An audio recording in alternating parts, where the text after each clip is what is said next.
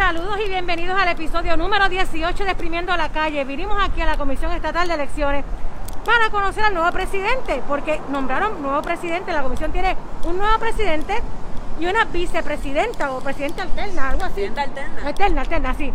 Y entonces estamos a 57 días aproximadamente de las elecciones y queríamos estar seguros si en efecto va a haber elecciones el 3 de noviembre, porque es la preocupación que tienen muchas personas. Estamos a duras penas a menos de dos meses de celebrarse las elecciones generales y luego de la experiencia que hubo con las fallidas primarias, que hubo que hacer unas secundarias por primera vez en la historia en Puerto Rico, pues todo el mundo está como que un poco así como que se podrá cumplir, no se podrá cumplir, habrá papeletas, no habrá papeletas. Y aquí estoy con mi compañera Selena Nadal. Estamos esperando por ahí que Marino está dando la vuelta a la Comisión Estatal de Elecciones Buscando buscando, al presidente y no y buscando al Buscando presidente. Pero no ha llegado. Selena, ¿qué tú crees? ¿Va a haber elecciones o no va a haber elecciones?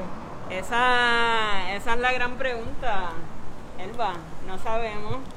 El presidente nuevo que acabadito de juramentar ha dicho que todo ha fluido sin problemas. Disculpa, Selena, que te hacer por... No pasa nada.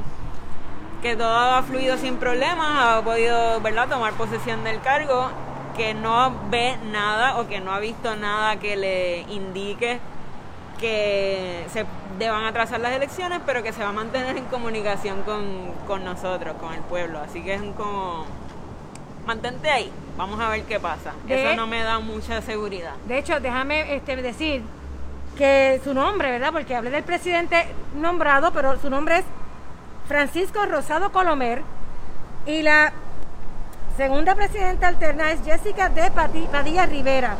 Y yo no sé si tú sabías, con el nuevo código electoral, la nueva reforma, la reforma que se firmó recientemente, que firmaron esta administración, aun cuando los partidos, los restos de los partidos no estaban de acuerdo, le otorga un aumento salarial al presidente de la Comisión Estatal de Elecciones. Así que este, el recién nombrado presidente se va a estar ganando un salario igual que el que se ganan los jueces del Tribunal Supremo de 120 mil dólares al año. Así que él tiene 120 mil razones para asegurarse de que, De que hace un buen trabajo. de que va a ser un buen trabajo y de que esas elecciones se lleven a cabo el 3 de noviembre. En unas entrevistas que le hicieron hoy en la prensa, y voy a citar aquí del Nuevo Día, él se describe de esta manera, ¿verdad? Y cuando hablo de él me refiero a Rosado Colomera, el nuevo presidente de la Comisión Estatal de Elecciones.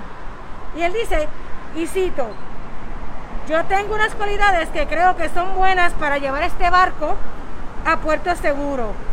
Yo creo que es importante que tengamos al pueblo informado y creo que es importante eliminar esa incertidumbre que se tiene. O sea, que él mismo reconoce que el pueblo después de la experiencia tan negativa en todo el sentido de la palabra que hubo en el mes de, de agosto con las primarias y secundarias, que de hecho no fue hasta la semana pasada que el ex ahora presidente de la comisión, Juan Ernesto Dávila, finalmente renuncia, luego de que había citado a los comisionados electorales una reunión, los dejó esperando y cuando los dejó esperando ese mismo día entonces presenta su renuncia. La realidad es que hay un mal sabor desde ese momento para acá y mucha desconfianza de parte del pueblo, máxime cuando se sigue filtrando información en torno al posible retraso en la impresión de las papeletas, que fue una de las razones por las que no llegaron nunca las papeletas a las primarias. Por ahí veo la sombra, la sombra, veo a alguien caminando, no sé. Lle- en- ¿Encontraste al presidente? ¿Encontraste al presidente? Ah, ¿no está aquí? No, lo estamos Ah, ¿verdad que buscando. Pero, pero, pero ya sabemos que se va a ganar 120 mil dólares y tiene 120 mil razones Es, es para que importante. las elecciones se celebren. ¿Cómo estás? Pues Saludos. un placer. Presenta a Héctor Marino. Eh, eh, un- un amigo de, de, educa- de la educación, Héctor Díaz Tapia. Saludos, este, un placer, eh, colega, maestro, historiador de Marino. Estamos aquí para colaborar con Exprimiendo en la calle. Pues estamos- primer con nosotros. Estamos discutiendo un poco el- el- el- esta preocupación que tiene el pueblo y esa incertidumbre que hay de si las elecciones generales en efecto se van a poder llevar a cabo en la fecha establecida con la experiencia que hubo en las primarias y cuando a duras penas a 57 días aproximadamente previo a las elecciones que se está haciendo el nombramiento en propiedad del nuevo juez presidente. Y eso es lo que estamos así un poquito estableciendo, que ustedes opinan, cómo ustedes lo ven. ¿Qué tú opinas, Héctor?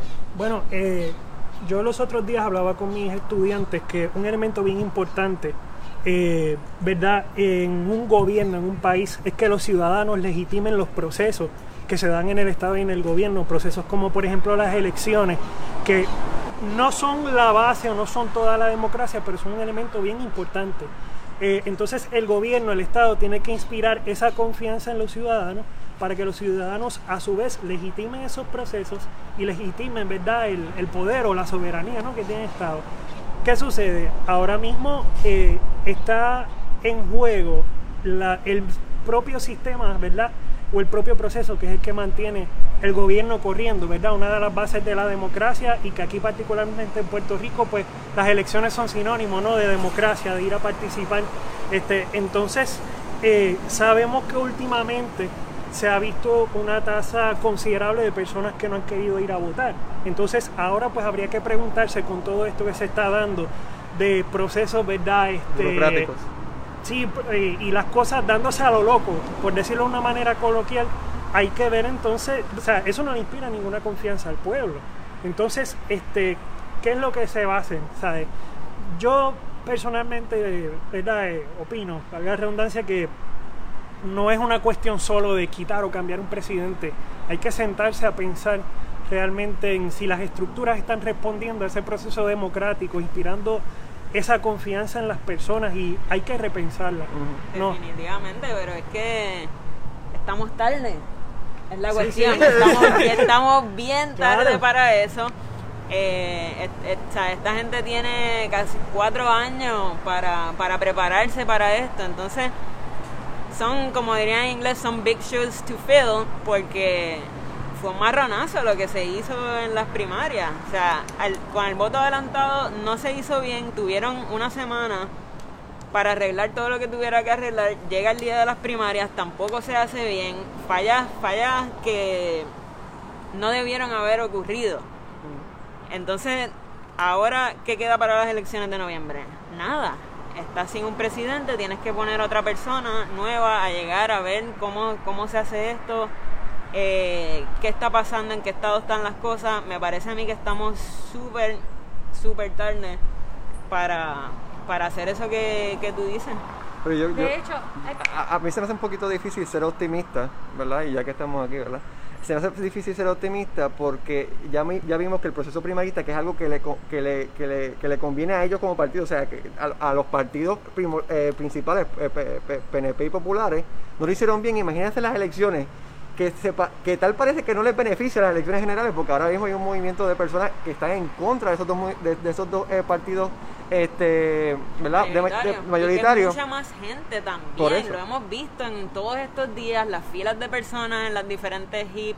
Los jóvenes están saliendo a, a- a sacar su tarjeta electoral, están cansados del bipartidismo, quieren enviar un mensaje contundente. Si no pudiste manejarlo con muchas menos papeletas, con muchas menos personas hace, hace varias semanas, eh, tú sabes, va a, ser, va a llevar un esfuerzo monumental hacer que esto ocurra a nivel de país, a nivel de, de todos los partidos y de toda la gente que está queriendo emitir su voto y hacer que su voto cuente. Pues esa misma pregunta se le hicieron en una entrevista hoy en el Nuevo Día y él contesta a esa pregunta, ¿verdad? De que si hay suficiente certeza de que las elecciones en efecto se van a llevar a cabo el 3 de noviembre. Y el presidente, nuevo presidente de la Comisión Estatal de Elecciones, dijo, y cito, que sí, que pero sí, puedo decir que no veo por qué no. Creo que aquí todo el mundo tiene la intención, incluyendo los comisionados y el equipo de trabajo, de quitar esa incertidumbre y que se, lleve, y que se lleven a cabo las elecciones. Parecería que sí por lo que he podido ver, ¿sabes? Pero todo el es parecería que sí por lo que ha podido ver. Hay unos trabajos que no están terminados, pero no veo las razones para que no se terminen en una fecha apropiada. ¿Qué le parece a ustedes esas expresiones del presidente? ¿Le dan, ¿Qué tipo de seguridad o certeza tienen ustedes de que en efecto pueda hacer las elecciones? A, a- a eso, a eso iba, no demuestran confianza, no demuestra eh, que, que- que hay algo ya más concreto y lo que, lo que, a lo que iban. Se, se nos hace, se nos hace difícil ser optimistas respecto a lo que vendrá en, la- en las elecciones generales. Yo personalmente, ¿verdad? Eh, porque yo soy personal, porque no puede ser, el yo no puede ser tuyo, pero sí. Bravo. Bravo. Gracias. Sí. Este, pero personalmente considero que eh, el día de las elecciones no vamos a estar listos. Algo va a pasar que va a entorpecer el proceso. Lo que les, lo que les recomiendo a ustedes que están viendo, ¿verdad? Y a nosotros, y a nosotros que, que escri- exprimimos la calle es mantenerse en, en- el pie de la democracia. O sea, si nos mandan a, a devolvernos y volver otro día a votar, pues volvemos otro día a votar. Porque la democracia, como dijo Héctor, la vamos a tener que mantener nosotros. Porque si, si es por ello, pues tal parece que no existe. Eso está muy bien, pero tampoco podemos estar acostumbrando a la gente a, Ah, a no, ese sonsonete, porque entonces creas una sensación de inseguridad. Y ciertamente me hago eco, ¿verdad?, lo que expresaba la compañera. Eh, estamos ya a dos meses de las elecciones, estamos ahí a la, a la vuelta de la esquina y ciertamente, ¿sabes? Pensar toda esta estructura, cómo está funcionando, no es algo que hay que hacer ahora, es algo que se debía haber hecho hace cuatro años atrás. Lo que pasa es que aquí hay una cultura que est- estamos acostumbrados a la improvisación. Pasó con la cuestión de los terremotos, este, ha pasado con muchas otras instancias, o sea, no hay una cultura de planificación y eso ha permeado ahora hasta la misma fibra de lo que es el proceso democrático. ¿Sabes? Sí, es Y, preocupante. y nuevamente, eh, sí, ¿verdad? Nosotros como ciudadanos debemos asumir esa responsabilidad, pero me parece a mí que es hasta una falta de respeto de parte del gobierno, de los que están al frente de las instituciones, que estemos acostumbrando a la gente a eso, ¿sabes? Gente en las pasadas primarias que se le llegaron a las 8 de la mañana a los colegios, quizás antes, para que les dijeran, qué sé yo, a las 11, a las 12, mira, vete a tu casa, regresa, o sea, eso no está bien. No, No, no, y, no, y no, definitivamente y- no está y bien. como lo hablamos anteriormente, no puedes garantizar que la persona que estuvo lista el día que era va a poder estar listo una semana después Sí, para ejercer su voto si no pudo hacerlo el día que era. Y, y, y Elba, volviendo a, a tu pregunta, por eso mis expresiones de- del principio, o sea, todo el tiempo le está diciendo como que, bueno, vamos a ver qué pasa, los mantendré informados. no, a, a- eh, a mí ciertamente no me inspira confianza, de hecho. Y, pero- y y- añádele el agravante del COVID. Exactamente, ¿no? Y que pienso, y no sé si alguien por ahí en la audiencia quizá puede corregirme si estoy mal en los comentarios, pero, o alguno de ustedes, pero a mí me parece haber escuchado hoy que no están listos los reglamentos para el voto adelantado, para el voto encamado, eh, que eso es un detalle que, que No falta por cuadrar. Eh, nuevamente creo, si, si estoy mal, que alguien me corrija por favor, pero si eso es cierto, o sea... Las solicitudes ya estaban abiertas. Eh, ya estaban abiertas, no sé, pero que quizá el reglamento de cómo se va a trabajar no, no se ha dilucidado. Me parece haber escuchado algo al respecto. Y si eso es cierto, eh, eh, o sea, estamos realmente tarde, porque estamos hablando del voto adelantado, de voto encamado, cosas que son pre, ¿verdad? Eh, previa al día de las elecciones como tal. Hablando, ahora que tú hablas de esos votos adelantados y esos votos encamados, esa es la preocupación también de que no solamente las papeletas tienen que estar listas para el 3 de noviembre, es que tienen que estar listas para semanas antes para poder hacérselas llegar, ¿verdad? A las personas que tienen el voto adelantado o aquellas personas de voto encamado que votan antes, incluso en las prisiones votan antes también. O sea que no estamos hablando de que es el 3 de noviembre, estamos hablando de por lo menos uno o dos semanas antes de la fecha de las elecciones generales. Así que, No, y- por lo la- menos... la- yo lo que entendí, eh, eh, a la información que estaba diciendo Selena, lo que tengo entendido es que ya la- el proceso de solicitar el voto adelantado ya empezó. Ya tú puedes empezar a solicitar eso, eh, eh, a Bueno, tienes hasta el 14 de septiembre, al, al contrario, estás, estás corto de tiempo, o sea, las personas que lo quieran solicitar tienen hasta el Eso ya el 14 de septiembre, exacto, semana. que es el próximo lunes, o sea, que tienen toda esta semana en la Junta de Inscripción Permanente para ir a solicitarlo. Después que- de eso, si no hiciste ningún cambio de dirección, si no solicitaste voto adelantado o encamado, ese tipo de, ¿verdad? Lo- lo- ese tipo de voto o trámite electoral, pues Porque entonces ya día- no, o sea, inscrip- inscriptor nuevo tampoco. Ya sí podías venir luego para si se te perdió la tarjeta electoral y quieres sacar una nueva porque estás inscrito. Eso sí, pero ya para ese otro trámite es hasta el 14 de septiembre. Sí, porque ya tú puedes ir a votar, puedes ir a votar sin, si estás inscrito, no tienes que, puedes ir a votar con cualquier identificación que confirme que estás en la, que, que estás, el nombre con la licencia, lista. licencia este, oficial de, de- de conducir o pasaporte. pasaporte.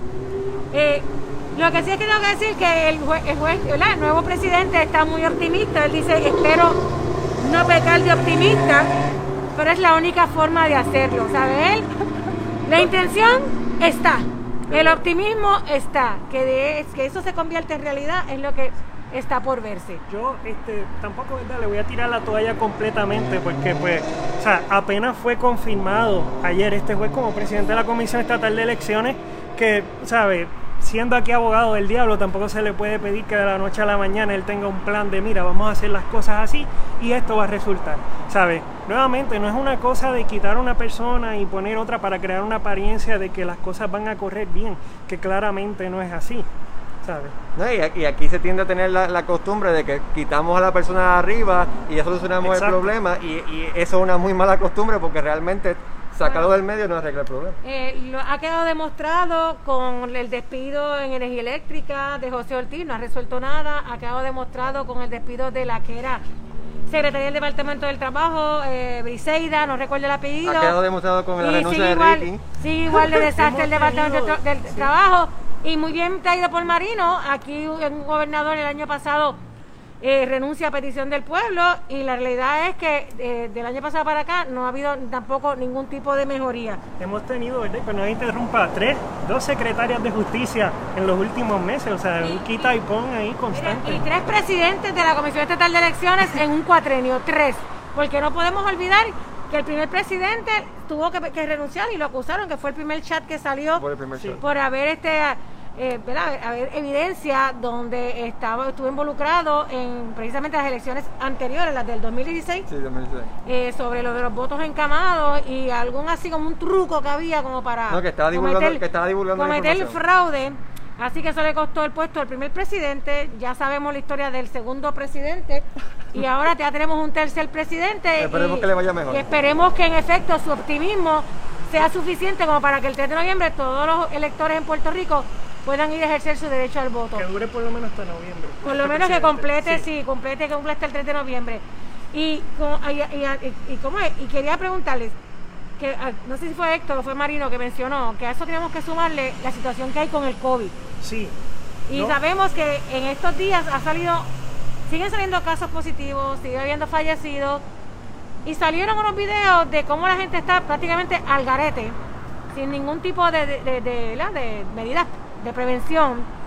Y sobre todo en estas actividades multitudinarias, hoy salió, o ayer, no recuerdo la fecha exacta, pero fue entre ayer y hoy, una información sobre que el 57% de los contagios se daban en actividades familiares, en, en cumpleaños, en fiestas, en celebraciones, no necesariamente se dan En espacios en públicos. espacios públicos. Y salieron unos videos sobre un evento en Morovis, donde hoy arrestaron unos presuntos implicados, pero los tuvieron que dejar libres en el aeropuerto, cuando iban de salir a Puerto Rico, por falta de evidencia o cooperación. ¿Qué ustedes opinan al respecto? ¿Qué va a pasar en este país? Bueno, eso, lo que está pasando aquí es, algo que está pasando en muchas partes del mundo y casualmente donde está pasando eso son los países donde está aumentando la cantidad de contagios. O sea, eso, eso no es nada nuevo. Y el de la misma forma que aumenta la cantidad de contagios, aumenta la cantidad de muertos. Y la acti- esa actitud de, lo- de, de los ciudadanos, de, ah, no, yo no, yo no, yo, yo hago mi fiesta familiar y el problema va a ser de nosotros solamente, tenemos que eliminarla, porque eso es lo que está demostrando estos números, que la gente está diciendo, no, porque todos estamos siendo privados, todo es entre nosotros, pero estás creando, estás eh, multiplicando el problema, porque estamos viendo que el 56% de los casos eh, viene de ahí, de tu actividad privada, y lo que está llevando es a más muertos. Entre esos muertos, doctores. Entre esos muertos, enfermeros. Gente que se está, ¿verdad? Policía. Gente que se está eh, eh, dando la, que literalmente dio la vida, porque ya la dieron, por mantener, por mantener el orden público, ¿verdad? Por la salud de la gente. Y realmente nos, nos pone a cuestionarnos qué estamos haciendo mal, ¿verdad? Y tal parece que lo que estamos haciendo mal es pensar en, individualmente. Pensar en que el pana mío no, el, el, perdón, el, el pana mío no, el primo mío no, no, no me va a contagiar. Y yo no voy a contagiar al primo mío porque nos vamos a quedar aquí. Pero el problema es que yo, yo, quizás no, no sé si lo tengo, contagio al primo, el primo tampoco se da, pero entonces el primo se junta con la, con la abuela de él de parte de, de padre o de madre. Un árbol genealógico, hizo casi mal. Yo me fui en la película, me fui en la película. Pues entonces eh, llega, llega hasta, la- hasta el abuelo y ahí empieza entonces el fallecimiento porque verdad esto afecta más a personas de, de entrada en edad. So, sí, tenemos que dejar de pensar en esa cuestión individualista. Hay que, hay que retomar el tema de lo que es no solo el deber del gobierno, pero el deber del ciudadano. O sea, no podemos esperar que el gobierno como que haga todo. Ah, están subiendo los contagios porque el gobierno no está siendo eficiente, que sé que mira, no, están subiendo porque nosotros como ciudadanos no estamos asumiendo una responsabilidad. ¿Sabes? Tenemos que nosotros también cooperar con esos procesos. ¿Sabes? Estar literalmente en juego nuestras propias vidas y las vidas de, ¿sabes? De las personas Más que están tratando, o sea, de los más vulnerables, vulnerables, debo decir, y de los que están tratando de que esta situación se aminore un poco, las enfermeras, los doctores, ¿sabes? Entonces no, no estamos colaborando nosotros y me parece a mí que esa cuestión de la perspectiva individualista es bien importante, ¿sabes? Estamos pensando en que, pues yo me pongo en esta esquina a darme la cerveza con mis panas, nosotros no nos vamos a contagiar, pero entonces después se va El- al otro, el- al otro, y llega entonces al tatarabuelo, como dice. Exactamente. Hago una pregunta entonces, eh, eh, ¿verdad? escuchándolos hablar sobre el tema este de, de que hay que tener medidas de precaución, de que no podemos ser individualistas, que tenemos que pensar en eh, como una sociedad, ¿verdad? Tenemos que pensar como sociedad, no como individuos. ¿Ustedes están entonces de acuerdo en que se mantenga el cierre tal cual está ahora mismo? O sea, ¿cómo usted, ¿Qué ustedes opinan sobre el cierre tal cual está? Es- es- sabemos Sí. que el- hay una, una, or- una me- um, un anuncio próximo que debe hacer la gobernadora porque la orden ejecutiva vigente es hasta efectiva hasta este próximo sábado y ya ella estará haciendo una, una nueva anuncio de una nueva orden. Pero este, ¿qué ustedes favorecen? Yo- yo- yo- yo- a mí la orden ejecutiva, eh, en- el- como dicen por ahí, el papel aguanta lo que sea. Pero el problema es que el enforcement, o sea, el poner en acción esa orden ejecutiva es lo que han fallado. Por ejemplo, yo he estado pensando que yo no he visto, o no sé si ustedes lo han visto, no sé si tú lo has visto, Elba o, o Héctor, eh, algún tipo de, eh, de cierre de la policía de algún tramo para hacer este, no es cateo, es este... Sí, sí, este pruebas o algo así. No, no, no, que, que, que, ¿sabes que la policía ha- hace cierre y para que pase un polic- bloqueo. ¿Pero bloqueo en dónde? ¿Bloqueo en dónde? Yo que no, no he visto. Que Por eso, pero bloqueo, ¿en qué medida Ah. ayuda un bloqueo? Es lo que no entiendo. Ajá, un bloqueo, por ejemplo, a partir de la hora del cierre, eh, en el expreso, en las entradas del expreso. Que todo el mundo aquí en Puerto Rico, tiene, por, por- lo menos en el área metro, tiene que coger el expreso. Tú controlas ciertos puntos. Aquí en Puerto Rico hay unos cientos, ah, hay ciertos puntos geográficos donde hacer unos bloqueos, gracias por la palabra a nuestro productor este, este James, pues hacer unos bloqueos eh, eh, eh, estratégicos en ciertos puntos de Puerto Rico ayudaría a que podamos encontrar a las personas que están violentando la ley, ponerle las multas y entonces también saber, porque aquí lo que Pero- pasa es que la gente, la gente no está viendo el, el- Por eso, pero el- ¿tú crees sí. que en la carretera es el enfor- ese, ese, ese enforcement, Dios mío, esa aplicación de la ley de o hacer valer Bueno, la orden claro. ejecutiva debe ser en la carretera en el expreso? ¿Tú Por- crees que eso es efectivo? Hay Yo que- lo, hay lo- lo- déjame terminar Sí, un momento. termina. Lo considero porque Ah, la, la- las fiestas familiares se dan, las fiestas familiares se dan, ¿verdad? Porque yo estoy yendo de casa, ya- de casa de, de- de mi tío al otro, y entonces me estoy pero es que sí, moviendo. Pero no hay ninguna evidencia, me refiero yo. Bueno, la evidencia es que los números Hay dicen que- que, en, en, en no, no, no, lo que me refiero es que no hay ninguna evidencia. Tú, tú no tienes que decir yo vengo de la fiesta de casa de mi familiar. Ahí me puede parar un policía y yo no le voy a decir, ay, no, es que yo vengo del cumpleaños donde habíamos 50 personas reunidas. No, pero por ejemplo, por ejemplo, yo estoy en- en eh, por ejemplo, cuando estamos hablando de cierre, de, de la orden, de la orden de cierre a partir de las 10, yo nunca he visto, no sé si tú lo has visto, no sé si tú lo has visto, que, a- que la policía ponga en efecto ese, e- e- eso, ¿entiendes? Por ejemplo, eso, porque yo, porque las fiestas familiares que yo he visto por las redes se pasan de las 10 de la noche. Inclusive, eh, donde yo vivo, he escuchado fiestas en, en casas a- después de las 10 de la noche. O que ese tipo de cosas es que, ¿verdad? Poner en acción en la orden ejecutiva. Hay, hay varias cosas que a mí me gustaría comentar. Lo primero es que hay que tener cuidado porque eso que tú dices se puede convertir en una cacería de brujas. Por una parte, ¿sabes? ¿Qué evidencia tú tienes? Entonces vas a estar arrestando a cualquier persona que haya por ahí para No, que el multa, Estado demo- o por- ¿sabes? para que el Estado demuestre que sí está haciendo algo cuando realmente no está haciendo nada o no está haciendo lo suficiente. Eso por una parte. Por otra parte, respondiendo a, a la pregunta, eh, mira, la realidad es que esto no es simpático, no es agradable esta Oh. cuestión del cierre, es desesperante. Pero la realidad es que una situación este como, ¿sabes? Una situación como esta es necesario, porque por ejemplo puede haber personas que dicen, "No, pero entonces lo- la economía se va a caer." Sí, pero entonces si la persona no está confiada de ir, por ejemplo, al supermercado, a los restaurantes por miedo a contagiarse, o sea, eso igual le va a hacer daño a la economía, o sea, hay que buscar la forma, ¿sabes? Pero, pero, El- pero- ajá. pero, Héctor, pero yo, yo me refiero, por ejemplo, por Sí. ejemplo, Eh, porque la gente va a los supermercados como quiera porque es una Claro. necesidad comprar alimentos. Yo pienso que en algunos supermercados incluso han bajado un poco la guardia y hay bastante aglomeración de personas. Pero yo digo, las playas, los parques, o sea, lugares donde ya que no hay mucha opción, por lo menos las familias puedan salir y distraerse un poco, porque tenemos que pensar en aquellas familias que quizás donde viven, miren, es así. Lo más Sí, sí. seguro está un- una madre con dos o tres hijos vivi- viviendo hasta con abuelas, abuelos, porque a veces sabemos que hay familias que viven mucho en un, en un solo lugar. Y ahora trabajando Entonces, desde la casa, con la Trabajando escuela, más la escuela, desde la, la- el día, también sí. de la, que, que esa responsabilidad de ser maestro a tiempo parcial, por decirlo así, ha recaído también en muchas familias. Pues miren, la realidad es que los niveles de estrés, ansiedad y las situaciones que se pueden ocasionar en un hogar aumentan porque es que no, hay una válvula de escape, no hay ningún lugar donde tú puedas decir, pues déjame sacar a estos muchachos un rato a que, a que liberen energía. Tienes- déjame sí. salir como familia un rato a mojarme los pies. Lo pregunto, o sea, esa es la pregunta, porque los restaurantes hicieron una serie de medidas e incluso gastaron muchísimo, una inversión altísima, y luego, le- le- le- exacto, le pidieron que cerraran y que, y que redujeran la capacidad de personas al 25%. Y yo no sé si se ha demostrado, ¿verdad?, a la saciedad, que si al 50%, por ejemplo, de los restaurantes, eh, eso va a aumentar los casos. Si la, la ley seca, por ejemplo, la gente sigue bebiendo, la gente sigue tomando, ¿sabes? Que mira, que el restaurante, si va a cerrar a las 10, pues hasta las 10 puede vender alcohol o hasta las 9, no sé. Pero, Sí. pero ¿sabes? Se está afectando un sinnúmero de familias, un sinnúmero de, de negocios, establecimientos que jamás se van a recuperar de esto.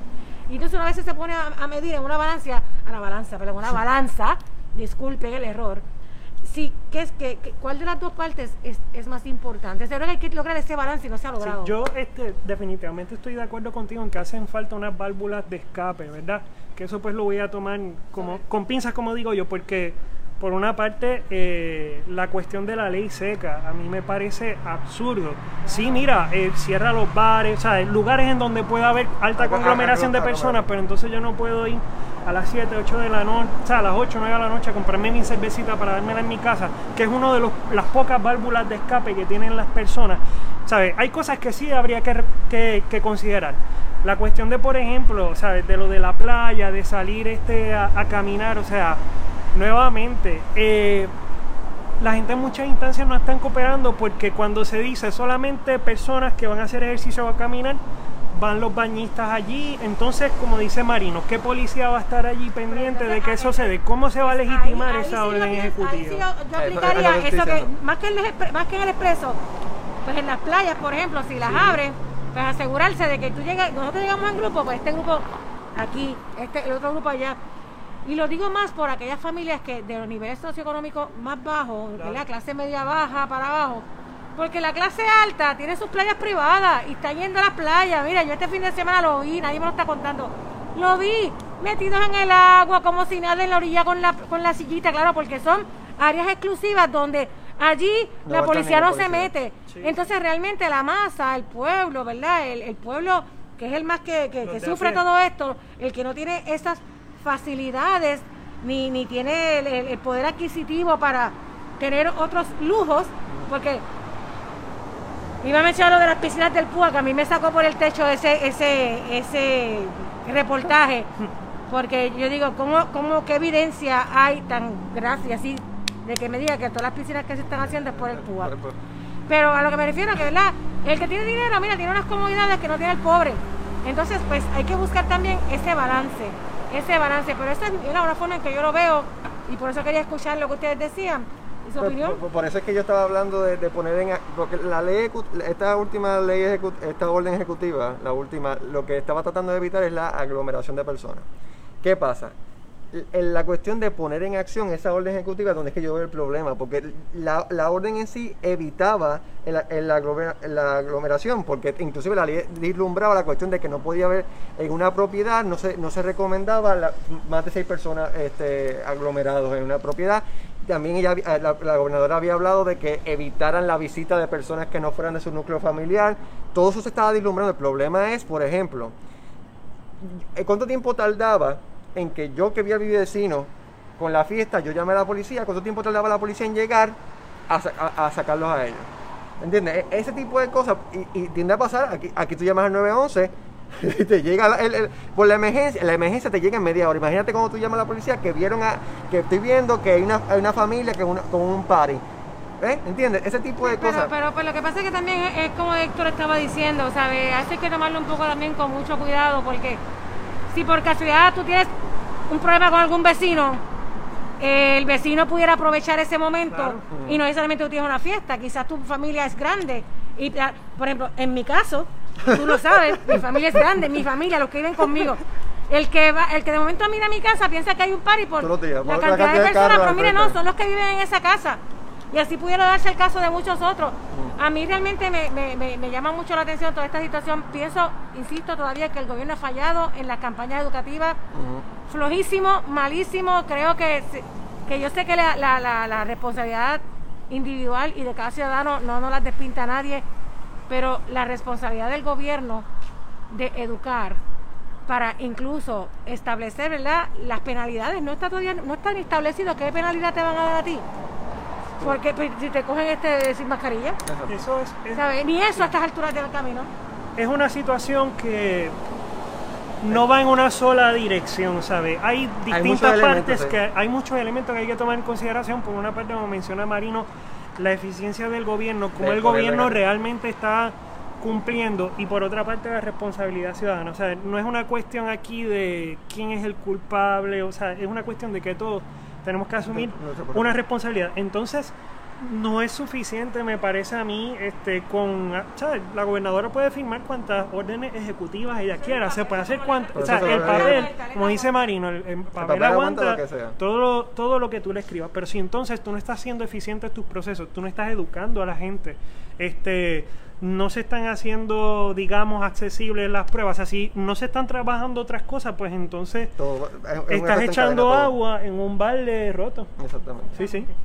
bueno nosotros aquí verdad queremos resolver el mundo pero como todo ciudadano que vive en este país quisiéramos que todo se resuelva que todo esté bien queremos que haya elecciones generales el 3 de noviembre Sí.